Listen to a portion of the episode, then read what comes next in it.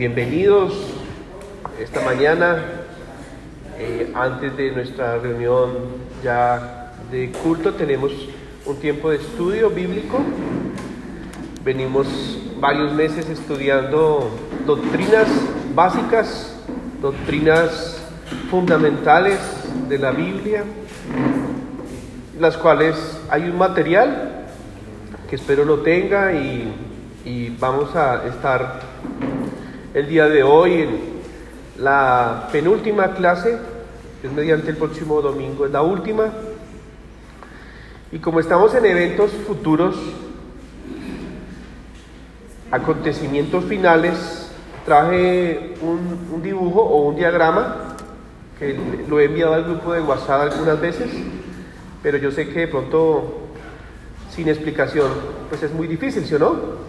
Entonces quiero esta mañana que veamos un resumen de estos eventos. No está totalmente completo, pero sí lo, más importante. ¿Listo? Se llaman acontecimientos finales porque son hechos y, van hacia algo que se termina. Cuando se habla de eventos futuros, es, eso no tiene como fin. Entonces, la palabra más precisa es acontecimientos finales, o sea, son hechos y un día van a acabar. ¿sí? Dios tiene un final. Muy bien, entonces, si alcanzan a ver, eso espero, inicia una línea, una línea recta, y la primera imagen que aparece es la cruz. ¿De acuerdo? Sí, la cruz es la primera venida del Señor Jesucristo aquí en la tierra que se hizo hombre. Eh, 30 años duró su ministerio, eh, eh, perdón, después de los 30 años empezó su ministerio, su ministerio duró tres años, duró tres años. su obra es que él murió, fue sepultado y resucitó. Ahí aparece la tumba, que es el siguiente dibujo. Y viene después de 40 días la ascensión al cielo, la flecha hacia arriba, la ascensión del cielo, y luego la flecha hacia abajo y aparece una paloma como simbología de, del Espíritu Santo, desciende el Espíritu Santo. ¿En qué día? En el día de... En el día de Pentecostés. ¿En qué libro? En Hechos de los Apóstoles. Muy bien. En ese momento empieza el círculo grande, que es como rosado, el, el círculo de la gracia, ¿sí? conocido como el círculo de la gracia, o la era de la iglesia. ¿sí? Ese es el círculo ese que aparece ahí grande. ¿Ya terminó esa era? No, estamos en ella todavía, ¿sí? Todavía se está expandiendo, por decirlo así, ese círculo. Muy bien. Al final de ese círculo aparece una flecha hacia arriba y en la nube, que está muy oscura, no se ve, se llama el rapto, ¿sí? Es un evento que aparece en 1 Tesalonicenses 4 y en otros versículos. Pero el, pasaje más sobresaliente, por decirlo así, del rapto o del arrebatamiento es Primera de Tesalonicenses 4. Entonces, los que están muertos resucitarán, los que estemos vivos seremos transformados y seremos llevados a un encuentro con el Señor en las nubes. Entonces, miles y millones de personas van a desaparecer de la tierra porque en un abrir y cerrar de ojos, 1 Corintios 15, eh, serán transformados. ¿Listo? Entonces eso se llama, ¿cómo se llama? El rapto. ¿Ya pasó no? No, porque no estaríamos... No, no, no ha pasado, gracias a Dios. Y entonces, aquí los eventos se dividen en dos. Eventos en la tierra, que ya aparece un círculo mediano entre la mitad de los dos círculos grandes, que se llama la tribulación. Empieza la tribulación. ¿Cuánto dura? Siete años, ¿sí o no? Siete años. Este tiempo aparece por ahí en Daniel y el Apocalipsis. Tres años y medio y otros tres años y medio. Y, ahí entonces esto va a pasar aquí en la tierra, ¿sí o no? Siete copas, siete sellos, siete trompetas, eh, los símbolos que utiliza allí Juan, que tienen que ver con el juicio de Dios aquí en la tierra. Mientras tanto, los creyentes en el cielo, allá arriba, ¿sí ven? aparece el tribunal de Cristo. ¿Sí lo ven o no? Si no, háganse más adelante. Sí, vengan. El tribunal de Cristo. ¿Listo? 1 Corintios 5, Romanos 5. Y luego viene otro evento que se llama las bodas del Cordero. Como el Señor se llevó a su novia y la va también a recompensar, pues la novia se va a convertir en esposa allá. ¿Sí? Aquí está desposada, aquí estamos nosotros desposados con Él, pero todavía no han venido las bodas. Las bodas es hasta que venga ese momento. ¿sí? Tenemos un compromiso muy serio y, legal, pero hasta allá será el matrimonio. ¿sí? Las bodas, eh, la celebración, el banquete, las parábolas que aparecen en Mateo, todo eso tan bonito, viviéndolo con el Señor Jesús, todos sus creyentes. Allá no va a haber ningún intruso o que alguien se coló. No porque los que no son se quedan, ¿sí? Los que no son se quedan. Eso va ahí en el cielo y en la tierra, entonces viene unos tiempos que dirán paz y seguridad, pero mentiras, porque lo que viene son destrucción repentina. Eh, se levantará también el anticristo y otros dos, ¿sí? Eh, buscará la adoración de la bestia, eh, también vendrá la marca de la bestia, también entonces habrán, como veíamos hace ocho días, algunos que no, no querrán seguir o adorar, entonces morirán decapitados, serán perseguidos, morirán, habrán creyentes en la tribulación y morirán. Y cuando llegamos a donde está el caballito, es la segunda venida de Cristo. ¿Listo? La segunda venida de Cristo. O sea, el Señor Jesucristo baja, Apocalipsis 19, y baja con su iglesia, y ahí es donde se puede decir termina la tribulación. Cuando Él baja, baja para tres o cuatro cosas. Primero, una batalla en Armagedón. Dos, el juicio de todas las naciones. Dicho, no solamente la tierra va a recibir siete copas, siete, siete trompetas y siete sellos, sino que va a haber un juicio directo por parte del Hijo de Dios. Y también viene el momento en que van a resucitar, que veíamos hace ocho días, ¿sí? Los santos del Antiguo Testamento y los que hayan pasado la tribulación, muertos, que los que hayan muerto en la tribulación. Juicio de naciones, eh, los que van a resucitar y la batalla de Armagedón, que también aparece ahí en Apocalipsis. En ese momento también la Biblia enseña que Satanás es atado y lanzado allá abajito, si ven? Como una, un timbo de leche. Ahí abajo es lanzado quién? Satanás encerrado mil años, ¿sí? Encerrado ahí mil años Satanás. Eh, o sea, se le pone como en prisión, ¿sí? quieto ahí, eh, más adelante liberado. Y comienza un momento que se llama el momento del círculo grande que se llama el reino o el milenio, ¿sí? que también aparece en Apocalipsis 20. Hay un milenio donde nosotros vamos a cogobernar con Cristo, donde va a haber también una, una, una raza humana que pasa la tribulación, pero también es el cumplimiento de las promesas que quedaron pendientes del Antiguo Testamento. Donde, por ejemplo, dice la Biblia que, que la oveja jugará con la serpiente. ¿Sí? Eso en el milenio. Eh, y cosas más así que tienen que ver con ese tiempo. Entonces, ahí va a estar en otra época la iglesia, pero también va a estar un trato y un cumplimiento de Dios para Israel. O sea, Jesús se va a sentar en su trono como línea de David, especialmente en el milenio, aquí en la tierra. ¿Sí? Y entonces eh, la justicia será perfecta en ese momento en la tierra, porque Él va a reinar y nosotros estaremos también, ¿sí? Voy a especular, el Señor Jesús dice, yo quiero que Andrés vaya al lado de Australia y, juzgue allá, ¿sí? Eh, acompañado de otros hombres. Entonces yo voy a estar dentro del milenio en Australia, en un sentido, ¿sí? Vamos a estar gobernando con Cristo en un tiempo de mil años, literal. Entonces, eso es mucho antes de un nuevo cielo y una nueva tierra. Lean Apocalipsis 20, eh, pero eso aparece también en Isaías. Isaías también habla del milenio y todo esto. Después de que se cumplan esos mil años, ¿sí? Entonces, Satanás es soltado y va a tratar de reunir ¿sí? a las naciones para la última guerra. Pero ¿quién va a destruir al Señor Jesús?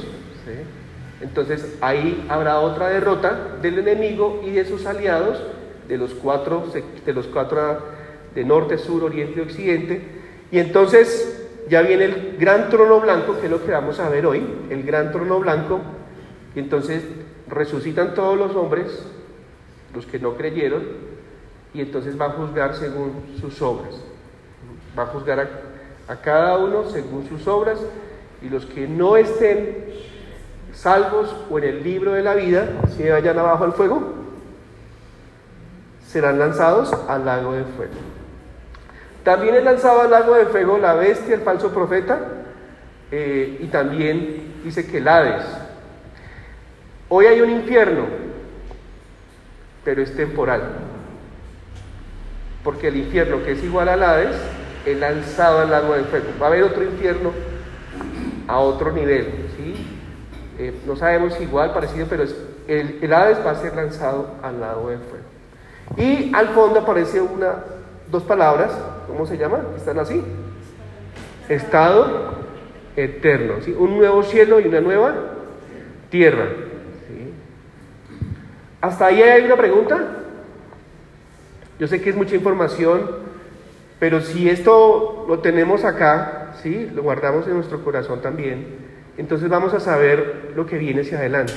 ¿sí? Hay una ruta. Dios ha dejado un mapa, Dios ha dejado toda una, una, una información en la palabra para que nosotros la tengamos y sea nuestra esperanza. Nosotros estamos todavía en el círculo, en el círculo grande. ¿Listos? Bueno, entonces vamos a, si tienen alguna pregunta, no duden, por favor. Trataré con la Biblia de responder. Padre, te damos muchas gracias por tu palabra, oramos tu bendición en esta mañana. Gracias por lo que nos has venido enseñando desde la creación, allí en, que tú nos hiciste, que tú hiciste también eh, un pacto con los hombres, especialmente la venida de Jesús. Gracias por su muerte, por su sepultura, su resurrección. Y Señor, permítenos esta mañana seguir aprendiendo de tu palabra. En el nombre de Jesús, amén y amén. Punto 22 o capítulo 22, el juicio final. Juicio final. ¿Están todos con su material de pronto? Si no, escuche por favor. A través de estas lecciones hemos considerado las doctrinas básicas de la religión cristiana. Yo aquí taché religión porque no es una religión, de la fe cristiana, pero qué mejor, de la fe cristiana.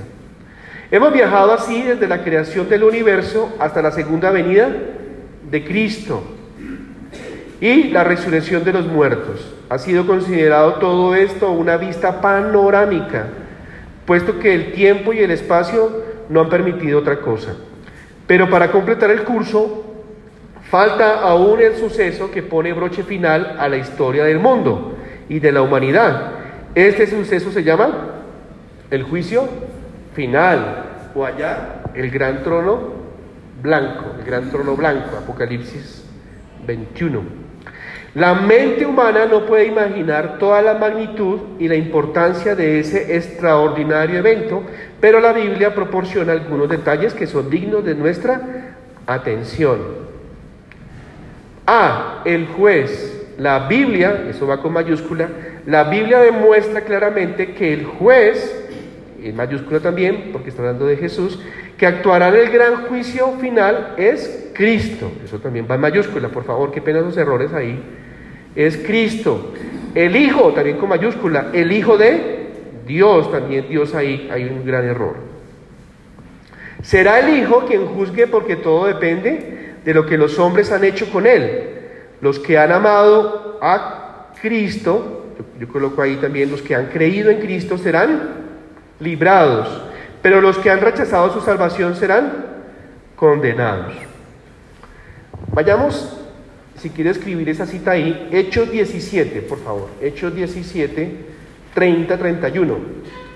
Vayan a sus Biblias, vamos a ver un pasaje donde dice que Jesús es el que va a juzgar. Solamente pues veamos uno nomás, pero es bien, bien, bien claro. Hechos 17, 30, 31 dice la palabra de Dios. Pero Dios, habiendo pasado por alto los tiempos de esta ignorancia, ahora manda a todos los hombres en todo lugar que se arrepientan, por cuanto ha establecido un día, el cual juzgará al mundo con justicia. ¿Cuál es ese día? El gran trono blanco, allí en Apocalipsis 20. Por cuanto ha establecido un día en el cual juzgará al mundo con justicia por aquel varón a quien designó, dando fe a todos con haberle levantado de los muertos. ¿Quién es ese varón? El Señor Jesucristo. ¿sí? Entonces tenemos al Señor Jesucristo antes de nacer, cuando estuvo aquí en la tierra, en el rapto, en la segunda venida, en el milenio, pero Él también se va a sentar allí, ¿sí? A juzgar aquellos que el mar entrega, la tierra entrega, a esa, esa última resurrección, ¿sí? Tendrán una cita con Dios. B. Los juzgados. Toda la humanidad será juzgada en ese día. Aquí coloco entre paréntesis quiénes, porque si se acuerdan, en algún momento alguno estaba enseñando y Quique se paró acá y dijo, ahí falta algo, ahí falta la tribulación, eh, el tribunal de Cristo, ¿sí? falta el rapto y falta el tribunal de Cristo. Y entonces el autor de este material lo pone acá, aquí pone, eh, ¿cómo se llama? El tribunal de Cristo. ¿Por qué? Porque el autor lo puso aquí al final y no lo puso después del rapto. Porque hay una interpretación que dice que en el gran trono blanco, de la cual yo no estoy de acuerdo, no solamente va a juzgar a los incrédulos, sino que también va a juzgar a los creyentes para las recompensas. O sea, lo deja para el final. Pero creemos que, que no es un tema esencial, pero sí debemos tener una posición. Nuestra interpretación es que apenas esté el rapto, viene el tribunal de Cristo. ¿Listo? Y si no estudie, y ustedes escojan su decisión. ¿sí? Pero esa es la mía y tampoco la quiero imponer, pero cada uno debe llegar a una, a una exégesis, a una exégesis que es, ¿qué dice la Biblia? Y extraer esa verdad y guardarla en el corazón, ¿sí? extraer la Biblia. No que lo que me imponga el, autor de este material, porque es falible, es, es, un hombre, un creyente, pero es un hombre que tiene errores. Entonces, este autor coloca el tribunal de Cristo el juicio del creyente por sus obras, de lo que haya hecho bueno o malo, al final. Por eso va a aparecer acá. Veamos ahí, ve, los juzgados. Toda la humanidad será juzgada en ese día. Yo digo, no toda la humanidad. Porque toda la humanidad entonces sería toda, toda. Pero yo no creo que sea toda la humanidad. No habrá uno solo que pueda escapar de este juicio. Los ancianos y los niños y los hombres y las mujeres, los vivos y los muertos de todas las naciones y de todos los colores y de todos los tiempos aparecerán delante de Cristo. Aquí también tengo una observación. Yo no creo que todos los niños van a estar en el gran trono blanco dando cuentas. Los niños que tengan conciencia de pecado y que hayan muerto sin conocer a Cristo, sí. Pero un niño que no haya tenido conciencia de pecado, yo creo que va al cielo. Y no tenemos una edad para decir, de cinco hacia atrás van al cielo y de seis años hacia adelante, si no se arrepintieron, van al infierno. Porque acá dice niños. Entonces yo creo que son niños con conciencia, que no hayan creído en Cristo y que hayan eh, rechazado a Cristo, sí se presentarán en ese día. Por ejemplo, cuando Jesús se presentó en el templo tenía 12 años. Y más adelante dice allí Lucas 2, Lucas 3, el niño Jesús. Eso de adolescentes y preadolescentes no aparece en la Biblia. Pero son cosas que... Pero él era el niño Jesús de 12 años. Pero un niño es consciente y responsable, no sabemos la edad, el momento en que entienda su gravedad de pecado y que, que hay maldad y que, y que Dios se ha revelado y todo esto. Entonces, seguimos allí. Sin embargo, los creyentes y los incrédulos serán llevados ante dos lugares de juicio diferentes. ¿Cuáles son esos dos lugares? Uno, ¿cómo se llama? ¿Dónde está? Al final, ¿sí o no? ¿Y el otro cómo se llama? El tribunal de Cristo que está en la mitad, ¿sí o no? Que está en la mitad. Trono blanco, Apocalipsis 20, 11, 15. Vayamos allí rápidamente. Tenemos tres minuticos, cinco minuticos. Apocalipsis 20, 11, 15. Predique esto, comparta este mensaje, porque los que no creen, allí se pararán delante de Dios.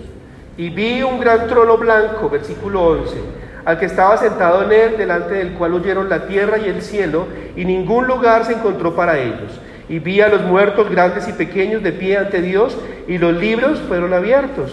Y otro libro fue abierto, el cual es el libro de la vida, y fueron juzgados los muertos por las cosas que estaban escritas en los libros según sus obras.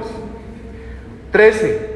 Y el mar entregó los muertos que habían en él, y la muerte y el Hades entregaron los muertos que habían en ellos, y fueron juzgados cada uno según sus obras. Y la muerte y el Hades, el infierno, fueron lanzados al lago de fuego. Esta es la muerte segunda. Y el que no se halló escrito en el libro de la vida fue lanzado al lago de fuego. Entonces, ese día se cierra el juicio sobre toda la tierra y todos estarán allí los que no han creído dando cuentas por su pecado. O sea, si aquí el violador pagó un año de cárcel, allá paga la eternidad. Si aquí sobornó al juez, allá no puede sobornar al juez. Allá le va a caer todo el peso y la medida que requiere su pecado. Ahora, ¿cuál es el otro evento de juicio? El tribunal de Cristo. Segundo, el segundo es el juicio de las obras de los creyentes, frecuentemente referido como el tribunal de Cristo. Segunda de Corintios 5:10. ¿Alguno lo sabe de memoria? ¿Cómo dice? Que vamos a comparecer y él juzgará según las obras de lo que hayamos hecho, sea bueno o sea malo porque es necesario que todos nosotros comparezcamos ante el tribunal de Cristo para que cada uno reciba según lo que haya hecho mientras estaba en el cuerpo, sea bueno o sea malo. Entonces, los que estén en el tribunal de Cristo no van a quedar por fuera de ese tribunal o van a ser devueltos a la tierra. El que está allá es salvo por siempre, porque lo fue aquí por la fe en Cristo. Y es un regalo de Dios, no es por obras. Entonces, el tribunal de Cristo no es, usted no hizo nada, devuélvase. No, usted no hizo nada, se perdió recompensas, se perdió privilegios en su eternidad. ¿Ven? Hay creyentes que son malos para eso. Hay creyentes que son regulares para eso. Hay creyentes que son excelentes en vivir la vida que Dios manda. Dios quiere que todos seamos excelentes. Dios va a calificar de alguna manera cómo vivimos acá. Si fuimos malos estudiantes en el colegio, eh, les pasa como me pasó a mí, casi salgo de 20 años. Eso trajo consecuencias en mi vida laboral y profesional. Pero los buenos estudiantes terminan temprano, por lo general, a no ser que estén enfermos, 15, 16, 17 años. Como creyentes tenemos que ser excelentes en todo, para la gloria de Dios. La salvación no es por obras, pero las obras van a ser juzgadas. Como fuiste como creyente, como fuiste como siervo, como fuiste como esposo, como esposa, como hijo, como ciudadano, como trabajador, todo, todo Dios lo va Cristo a juzgar. No nos vamos a perder, ¿sí? pero va a haber recompensas o no va a haber recompensas. Por eso eh, debemos tomar en serio la vida como creyentes. Y que solamente vamos a estar acá 80 años. Y eso que está, muriendo más rápido la gente hoy por el cáncer y muchas cosas más, o, un terremoto, o una pandemia. Vivamos lo que Dios pide en su palabra más, cada vez más. ¿Listo? Vamos a orar. Padre, te damos muchas gracias por tu palabra. Te damos muchas gracias por dejarnos conocimiento de lo que vendrá, de lo que ha pasado, de lo que está sucediendo. Creemos, Señor, que todo esto nos debe animar a hacer tu voluntad, a realmente, Señor, vivir lo que tú dices y saber, oh Dios, que un día iremos contigo.